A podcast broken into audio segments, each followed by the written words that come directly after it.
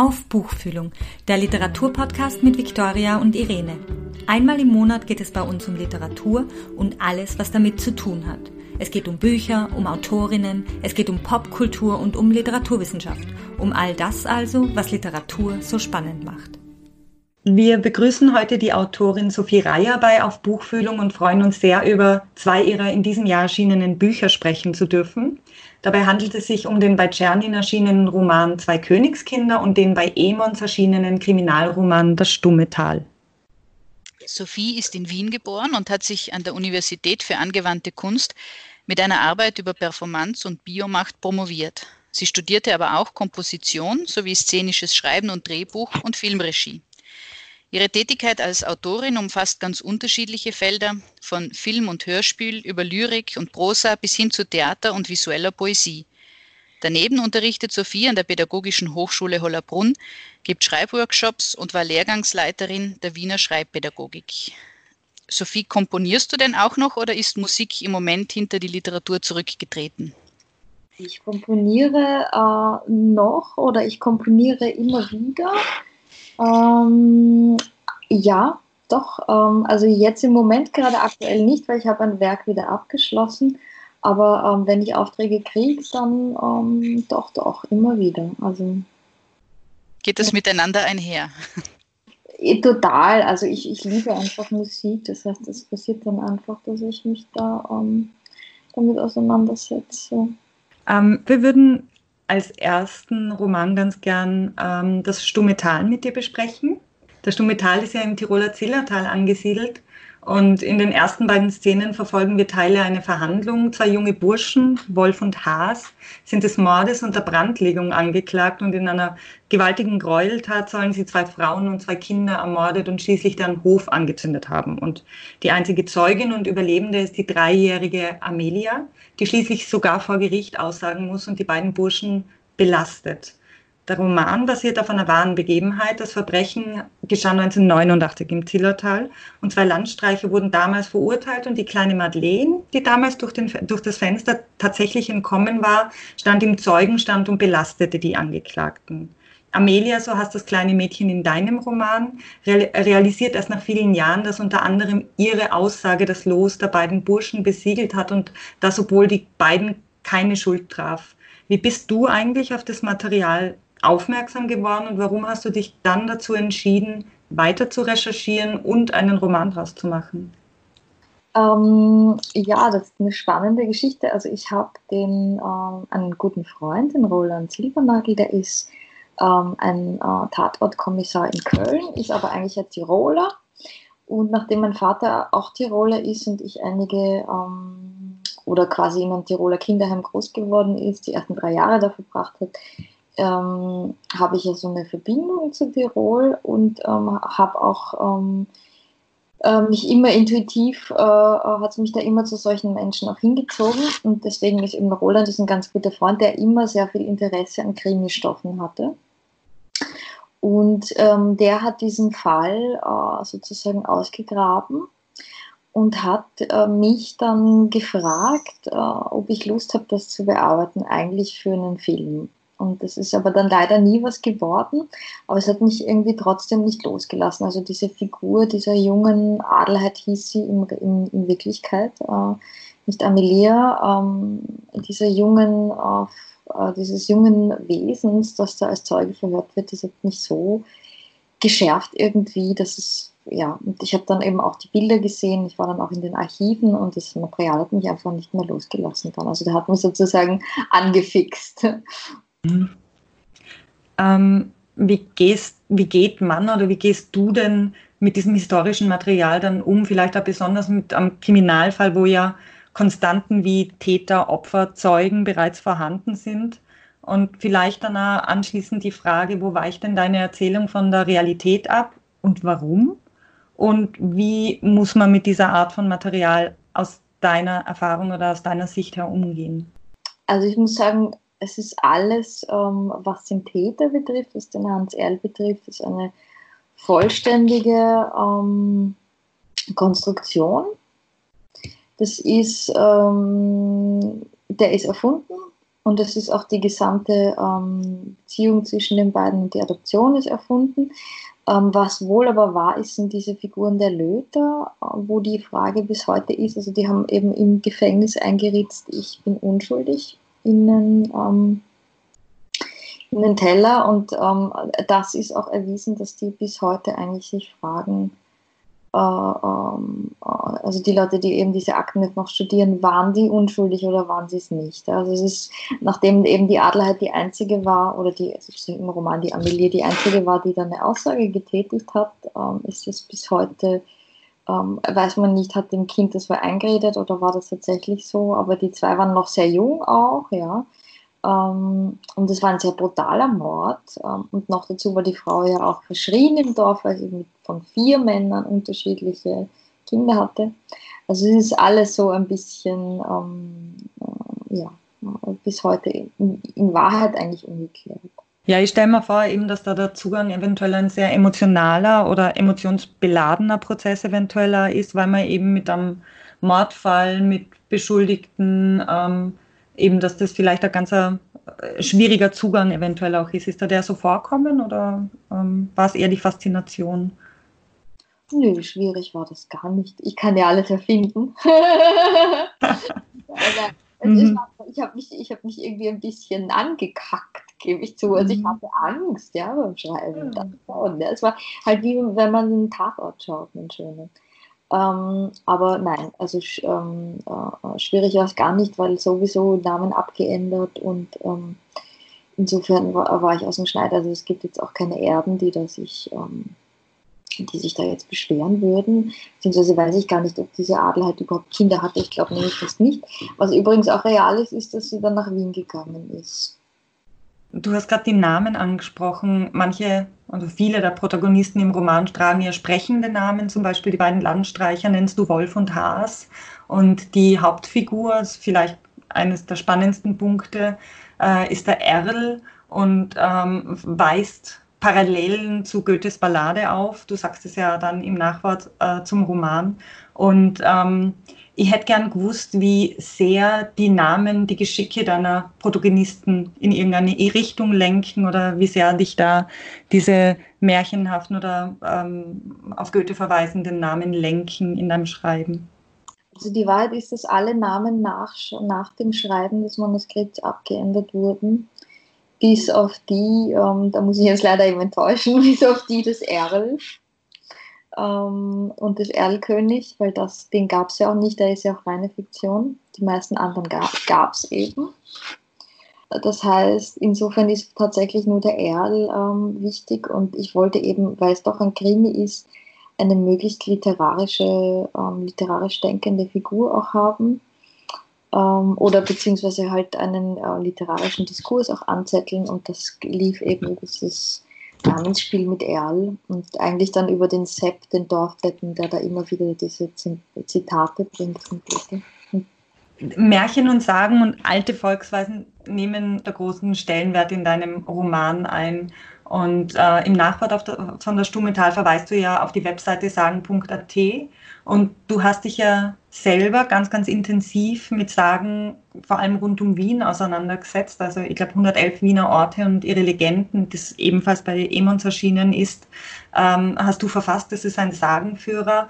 Was macht denn den Reiz für dich aus, ähm, so stark auf Märchen und Sagenmotive einzugehen? Also ich bin generell so jemand, der ähm, einer meiner Lieblingssätze vom Dalai Lama stammt, der ist, lerne die Regeln, damit du sie richtig brechen kannst.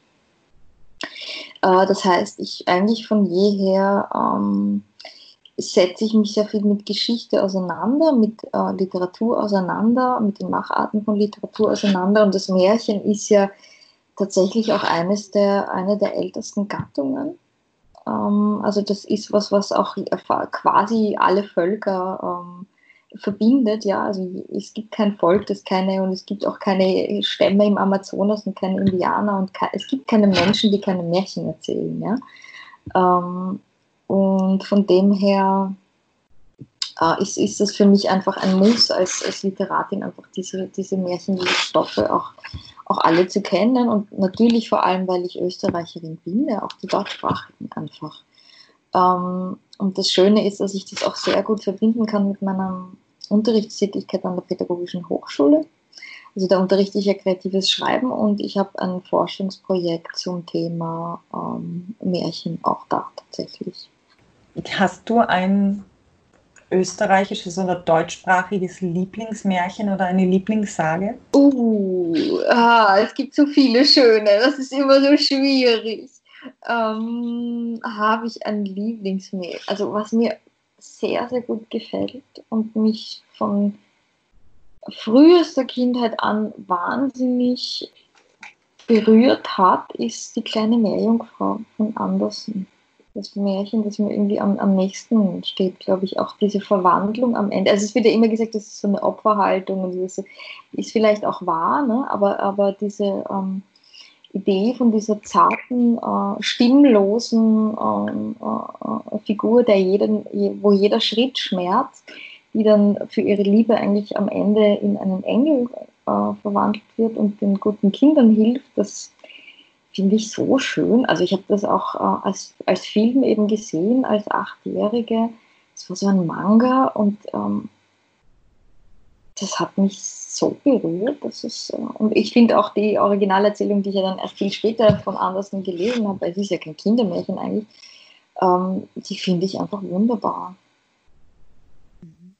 An der Stelle finde ich, äh, sollte man in eigener Sache noch auf die Podcast-Episode vom März hinweisen, weil wir da eben eine Folge zu Märchen gehabt haben mit dem Germanisten Stefan Neuhaus. Also für die Hörerinnen und Hörer, die jetzt irgendwie Lust auf Märchen gekriegt haben, denen sei einerseits, seien einerseits die Bücher von Sophie Reier empfohlen, wo es eigentlich, wo sich das durchzieht. Also ich kenne jetzt einige Bücher von dir und, und äh, Märchen tauchen einfach immer wieder auf. Das ist wie eine Art Klammer in deinem Werk. Äh, also das sei den Hörerinnen und Hörern empfohlen, aber vielleicht auch äh, nochmal in die Podcast-Folge mit Stefan Neuhaus hineinzuhören. Werde ich auch machen. Ja, sehr gerne. und dann kommen wir zum zweiten äh, Buch. Äh, der zweite Roman, über den wir heute sprechen möchten, ist auch in diesem Frühling erschienen und trägt den Titel Zwei Königskinder. Und er ist so ganz anders als das Stumme Tal, kann man sagen. In den Rezensionen wurde das Buch häufig als Coming-of-Age-Roman bezeichnet und dieses Etikett trägt er sicher nicht zu Unrecht. Es geht um Käthe. Zu Beginn der Handlung ist sie 13 Jahre alt und ihre Freundin Johanna. Zwischen den beiden Mädchen, die sich im Chor kennenlernen, das ist wichtig, weil in diesem Buch Musik auch eine große Rolle spielt. Äh, zwischen den beiden Mädchen bahnt sich eine Liebesgeschichte an. Während Käthe sich immer mehr den Gefühlen für Johanna hingibt, steigert sich Johanna allerdings in einen religiösen Wahn hinein. Sind die Gefühlswirren der Pubertät ohnehin schon schwierig, werden sie zunehmend komplizierter, wenn sich nicht nur die Eltern gegen die anbahnende Liebe stellen, sondern Gott. Kein Wunder, dass es im Lauf der Handlung zu Verzweiflungsdaten kommt und dass das Wasser zwischen den zwei Königskindern, ganz wie im Lied, das dem Titel zugrunde liegt und sich auch leitmotivisch durchs Buch zieht, zu tief war, als dass sie zueinander kommen könnten. Die Ballade von den zwei Königskindern ist aber nicht das einzige Lied, das im Roman vorkommt. Es ist aber neben der Mond ist aufgegangen, wie schon gesagt, eines der Leitmotivischen.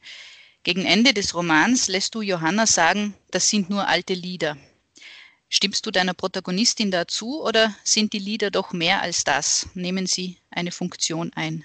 Also die Frage ist natürlich auch gelegt, weil ähm, wer mich kennt, weiß natürlich eben, wenn ich gerade auch gesagt habe, Dalai Lama und so, ähm, natürlich ist es viel, mehr als alte Lieder. Das, ähm, ähm also das sind, sind archetypische ähm, Strukturen, die uns alle ähm, äh, äh, bestimmen, die mit uns einfach zu tun haben und die äh, wahnsinnig, äh, wahnsinnig wichtig sind, glaube ich, äh, bis heute und unglaublich viel über Menschen äh, wie, wie, man sieht, ich habe einen ganzen Roman eigentlich auf Basis dieses mhm. Liedes ähm, äh, konstruiert. Und, mhm. äh, ja, du, du nimmst dich der Gefühls- und Entwicklungswelt der pubertierenden Mädchen sehr behutsam an und schilderst die für dieses Alter so typischen Selbstzweifel und Unsicherheiten sehr treffend. Wie gelingt es dir denn, die Perspektive deiner Protagonistin einzunehmen? Wie versetzt du dich denn zurück in die Gedankenwelt einer 13-Jährigen? Ah, gute Frage. Also ich, ich denke, ich habe das Glück, also man kann es natürlich nicht, man kann sich nie zurückversetzen. Ja? Also es ist immer im Nachhinein, ähm, ich merke das auch, wenn ich Texte für Kinder schreibe, es ist immer im Nachhinein so schwierig, als eigentlich geht es nicht mehr, ja. Mhm. Ähm, also man kann nochmal neu, ähm, wenn der Kreis sich so halbwegs schließt, nochmal neu ansetzen, aber man kann natürlich in Wahrheit ja nicht zurück.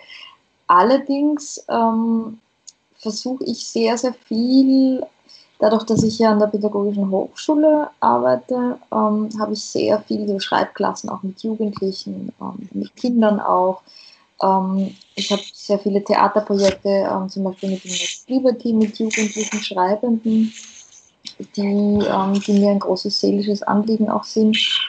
Äh, und da tausche ich mich sehr mit jungen Menschen aus und ähm, versuche mir halt irgendwie diese Zartheit oder diese Offenheit zu bewahren, ähm, äh, denen auch zuzuhören. Und die schreiben auch alle toll, haben alle wahnsinnig viel zu erzählen. Und tatsächlich ist das eine, ähm, eine große Hilfe mhm. äh, für die Recherche. Und dann, ich meine, natürlich weiß ich es noch. Also erste Liebe ähm, mit 15, erster Freund, großer mhm. Schmerz. Also ja.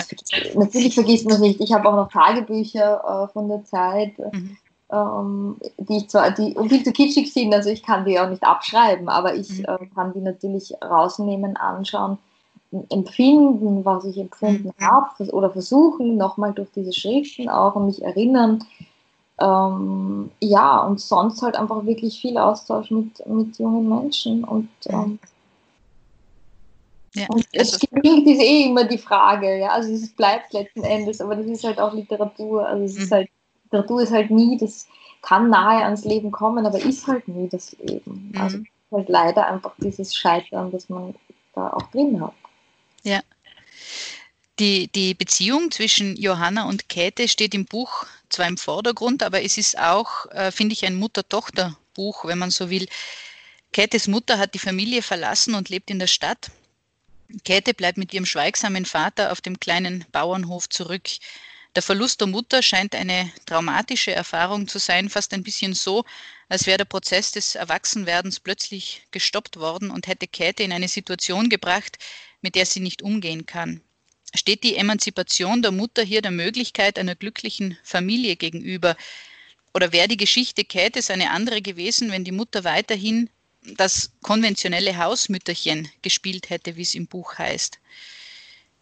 Das ist eine sehr, sehr gute Frage. Ähm, äh, äh, Finde ich auch super, weil ich bin ja auch, sehe mich ja auch als Feministin oder als Postfeministin und insofern ähm, muss ich jetzt natürlich sehr, sehr aufpassen, was ich sage. Ähm, also ich, ich glaube nicht. Ich habe ein äh, Interview auch geführt ähm, äh, ähm, für die Bücherei in Wien schon, wo ich schon gefragt wurde, wie hätte diese Liebe funktionieren können. Und die Wahrheit ist, diese Liebe hätte nicht, äh, Liebe funktioniert eben nicht und die erste Liebe ist sowieso immer, äh, man scheitert sowieso irgendwie immer in irgendeiner Form an der ersten Liebe. Also es passiert ja ganz, ganz selten, dass, ähm, äh, dass die erste Liebe dann sozusagen die ist, die einen dann ein Leben lang äh, begleitet. Ne? Also das zum einen mal so. Ne? Also die Frage stelle ich mir auch gar nicht, dass, ähm, weil es einfach, äh, mir geht es ja eigentlich nur um die Figuren und um dieses äh, Handlungskon, also um dieses Konstrukt eigentlich. Ähm, also ich stelle mir keine Was wäre wenn Fragen, also mir ging es ja um das Scheitern. Ähm, also jetzt so ganz persönlich, wenn ich so ähm, diese Figur der Mutter mir anschaue, ich, ich glaube nicht, dass es besser äh, gewesen wäre wenn sie daheim gewesen wäre. Es wäre vielleicht anders gewesen. Ne? Also ob dann die, ähm, äh, die Liebe zu Frauen in der Form bei der Protagonistin ausgebrochen wäre so früh, ähm, wer weiß, vielleicht hätte sie dafür ganz andere, ähm, vielleicht wäre sie dafür dann depressiv geworden, hätte irgendwie viel mit der Mutter gestritten. Also ich glaube, ähm, ich glaube nicht, dass der Konflikt, ähm, also weder, dass, dass der Konflikt ähm, mit der Mutter weder durch das Fortrennen der Mutter noch durch das Bleiben der Mutter gelöst werden hätte können, sondern die Mutter hätte den Konflikt in sich mhm. lösen müssen. Also Fortrennen ist ja jetzt per se auch keine, keine Lösung. Ne? Ja. Ähm, genauso wenig wie da bleiben. Ja? Und ähm, äh, äh, es ist, das ist, sondern man weiß ja, also es gibt irgendwie in der Psychologie das Todstellen, Fortrennen und ähm, noch irgendwas Drittes ähm, und eben Ohnmacht oder so. Ja?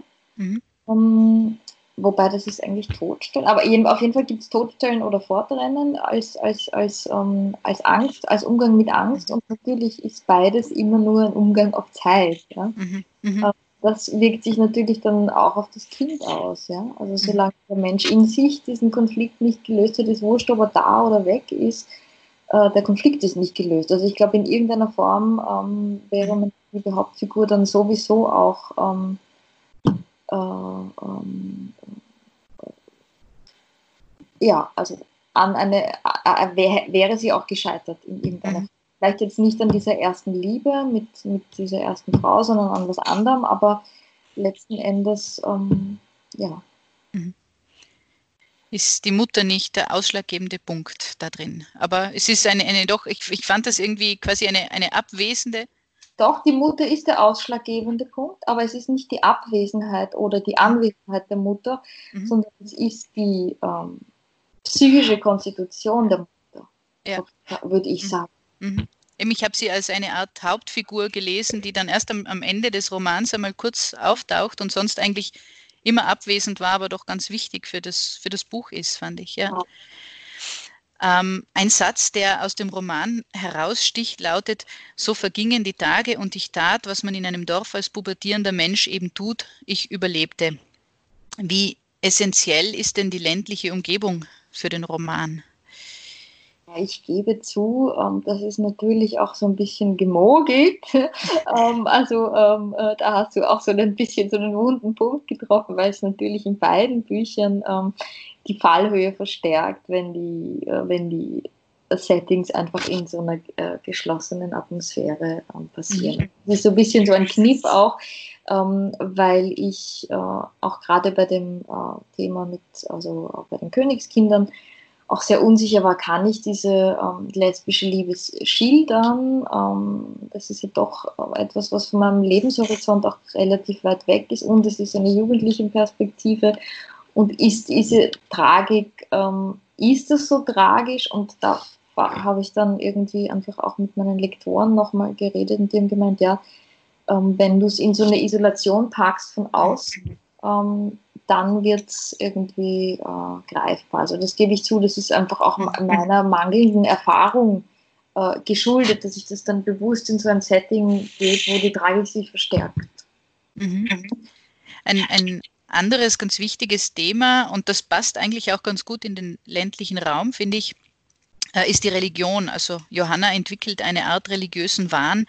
Äh, das Lesen in der Bibel wird für sie zur Obsession. Sie hört Engel reden, äh, sieht in allem Negativen, das ihr zustößt, eine Strafe Gottes. Was hat sie denn da hineingetrieben, deine Figur? Ja, es ist wiederum die Mutter. wir sind einer, äh, wir kommen nicht um diese Leerstelle herum. In dem Fall ist es die Mutter, die zu nah ist, nämlich. Ja?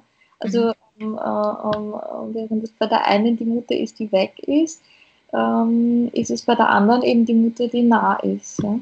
Mhm zu nah ist und die einfach nur einen religiösen Bann auf gewisse Art hat. Das kommt zwar jetzt so nicht so groß, also es kommen halt nur zwei, drei Szenen mit den Eltern, ähm, mhm. äh, mit diesen Eltern vor. Ähm, also, ähm, aber von mir war es, also ich weiß nicht, wie sehr sich das beim Lesen auch übersetzt, dass diese Familie, also dass dieser Vater sehr, sehr dominant ist. Ähm, äh, genau, aber ja, es ist, äh, da ist es die eingesperrte Mutter, die die Tochter irgendwie sozusagen all ihre Sehnsüchte in die Tochter äh, projiziert, die dann diese Sehnsüchte nach Engeln und Göttern irgendwie wahnhaft ähm, mhm. weiterlebt. Ja. Wir, wir könnten noch ganz lange über dieses Buch äh, reden, über die Bühne zum Beispiel, beziehungsweise das Theater, das darin auch wichtig ist, eben über Märchenmotive, das haben wir schon ein bisschen angesprochen. Ähm, aber wir wollen das Gespräch noch mit ein paar allgemeineren äh, Fragen ausklingen lassen. Ich habe tatsächlich eine Frage. Ich habe in einem Interview im Kurier gelesen, dass Texte für dich immer auch wie Musik seien und äh, weder zwei Königskinder noch das stumme Tal kommt ohne einen ihm zugrunde liegenden Sound aus, kommt noch vor. Du gibst an, ähm, was die Leserinnen und Leser im Ohr haben. Das habe ich ganz spannend gefunden. Also da ist immer diese Hintergrundmusik von dir Zumindest war es bei mir so mitgegeben worden. Und ist das so, weil du auch Musikerin bist oder ist das so, weil du eigentlich Musikerin bist oder liegt es an ganz etwas anderem? Das ist auch wieder eine super Frage, die ich selber stelle, permanent. Ich weiß auch nicht, was war zuerst. Das ist so wie mit Huhn oder Ei, also äh, Sprache oder der Klang dazu. Ähm, ich weiß es nicht. Ich liebe, ich liebe die Klanglichkeit von Sprache. Ähm, und äh, ähm, ich liebe Musik noch mehr als Sprache, gebe ich zu, weil sie irgendwie noch direkter ist, weil sie irgendwie noch körperlicher ist. Äh, deswegen scheue ich mich auch nicht Komponistin äh, zu nennen, wirklich, ähm, weil das für mich irgendwie so, ich meine, es ist ein äh, inflationäres, also ist eigentlich ein Wort, das man heute nicht mehr verwendet, aber ähm, das ist für mich so was Heiliges. Musik ist so was Heiliges.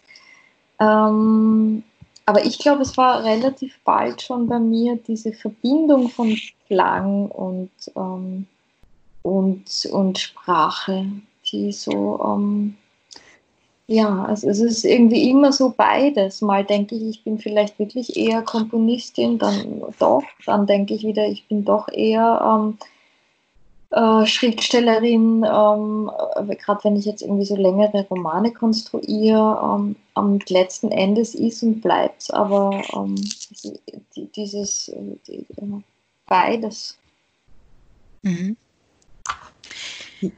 Mir ist es, also eben, es ist so eine, eine synästhetische Erfahrung irgendwie. Du hast einen Sound im Ohr, du hast eine Geschichte, die du verfolgst. Also das, das hat für mich, hat sie für mich ganz, ganz gut verschränkt und ähm, war sehr präsent. Deswegen, genau. Habe ich ja. das so schön gefunden. Mhm. Danke. Äh, die beiden Romane, über die wir heute gesprochen haben, sind etwa zeitgleich in zwei unterschiedlichen Verlagen erschienen. Äh, viele Autorinnen und Autoren beneiden dich sicher sehr darum, in mehreren Verlagen publizieren zu können. Ich glaube, es macht einen unabhängiger in erster Linie. Und trotzdem ist das gängige Modell, äh, wenn man so sagen kann, immer noch das, dass man einen Hausverlag hat und das ein und dasselbe Verlag eine Autorinnenkarriere begleitet. Dass das neben vielen Vorteilen, aber auch wahrscheinlich mehr Nachteile hat, die letzten Endes vielleicht überwiegen, wage ich mal äh, zu behaupten, äh, ist klar. Aber warum hast du dich denn dazu entschlossen, es anders zu machen, es sozusagen, also dein Werk auf verschiedene äh, Verlagshäuser zu verteilen? Ich habe mich gar nicht dazu entschlossen, aber die Verlage können nicht mehr als ein Buch pro Jahr drucken. Das schaffen die einfach ähm, nicht, auch marketingtechnisch. Dann bist du eine, Ausnahmeerscheinung in der Hinsicht. Das hätte nämlich zur nächsten Frage geführt, äh, wie du es schaffst, mehr als ein Buch pro Jahr zu schreiben. Äh, ja, das fragt mich ja jeder und die Wahrheit ist, ich bin so viele Jahre abgelehnt worden, dass ich so viele Bücher in der Schublade habe ähm, und ich will die mhm. auch nicht mehr warten lassen, weil die sind dann irgendwann alt und dann stehe ich nicht mehr dahinter. Also ich habe das ja gemerkt, auch Mutter brennt, das lag, das war für den Buchpreis nominiert, das lag sechs Jahre, habe ich nur Ablehnungen gehabt, sicher 200 davor, ja. Und dann mhm. irgendwann hat Kuiper gesagt, das war dann die zweite Wahl, nämlich nur, ja. Ähm, gut, dann machen wir es jetzt, ja. Also jetzt haben wir ja gerade keinen aktuellen Roman, dann machen wir es jetzt, ja. Mhm. Und ähm, also es ist einfach, ich bin jemand, der, also diese ähm, dieses permanente immer Nein, wir können nicht Nein, wir wollen nicht, hat mich also einfach angestachelt, immer mehr zu schreiben ähm, und, und, immer, ähm, und, und, immer hartnäckiger zu werden. Und ähm, also ich glaube ja nicht unbedingt daran, dass man an Widerstand wächst. Ähm, ich glaube, man wächst viel mehr an, an Freude und Wertschätzung und allem. Aber in dem Fall war das so, dass der Widerstand mich dann einfach auch nochmal angestachelt hat, dass ich mir gedacht habe, gut, dann schreibe ich ein neues. Wenn sie das nicht wollen, schreibe ich ein neues. Dann schreibe ich nochmal ein neues. Ja? Ähm, und dann sind halt jetzt viele da. Und, ähm, mhm. und jetzt, ja. Mhm. Mutter brennt, äh, da wird sich der Verlag äh, äh, im Nachhinein, werden sie froh gewesen sein, dieses Buch gemacht zu haben, oder? Das war für den österreichischen Buchpreis nominiert. Ja. Also durchaus ein, ein Erfolg und wieder eines der zahlreichen Beispiele dafür, äh, dass sich die Verlage oft, wenn sie eben, weil das ja oft die, die Geschichte ist, die viele Autorinnen und Autoren erzählen, dass sie oft mit Büchern abgelehnt äh, worden sind, die dann doch sehr erfolgreich äh, gewesen sind. Ja. Total. Und man muss aber dazu sagen, dem Verlag bitte ich auch, ähm, ich jetzt auch wieder ein Buch angeboten, ist auch wieder abgelehnt worden. Ja? Also ähm, man darf nicht glauben, dass ähm, äh, die Menschen sind eben so, ja. Also ich, ich würde gerne einen Stammverlag haben. Mhm. Äh, also es äh, liegt gar nicht daran und ich bin eigentlich auch eine treue Natur, aber es scheitert ja schon daran, dass viele Verlage sagen, wir machen keine Lyrik. Ja. Mhm. Aber ich finde es dann auch schade, wenn das Manuskript zehn Jahre bei mir am Rechner rumeiert und, ähm, und ist nicht, weil ich finde, man muss die Dinge einfach in der Hand haben. Also ich bin so gegen diese gläserne, ähm, ich habe einfach gern ein Buch in der Hand. Ja. So. Dann ist es unser Glück, dass du so rastlos bist. okay, wenn, ihr, wenn ihr das als Glück seht, das freue ich mich natürlich. Ja. Woran arbeitest du denn äh, zurzeit? Das ist die, ja. immer die, die übliche Abschlussfrage. Ja, ja, Na, im Moment ist es wieder so ein spannendes Dorfthema. Und es ist wieder Tirol und es ist wieder ein Krimi. Und zwar habe ich äh, eine Frau entdeckt, wo es schon eine Biografie gibt und die nennt sich Fleutenschlagstaude, also eben wieder für Tirol äh, interessant. Das war eine Wilderin im Zillertal. Mhm die ähm, mit den Wildern irgendwie, also die hat irgendwie fast 20, ich glaube 20 Kinder gehabt, einige davon verloren.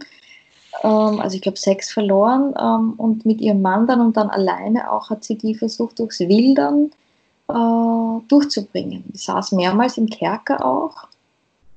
War aber, also der, der Hunger war so groß und ähm, es gab dann Dürreperioden, Lawinen, Diphtherie, also spielt Anfang ähm, 19. Jahrhundert. Und äh, um die habe ich äh, einen Mord konstruiert, den es nicht gab. Also sie hat gewildert, aber den Mord gab es nicht. Und ich habe jetzt, also ihr wird ein Mord unterstellt, äh, den sie aber nicht begangen hat. So. Also das ist, kommt aber erst am Ende heraus, weil sie ist eigentlich so, also die Figur, die Frau an sich ist so eine totale ähm, potenzielle Täterin eigentlich, ja. Aber sie ist es dann eben am Ende doch nicht.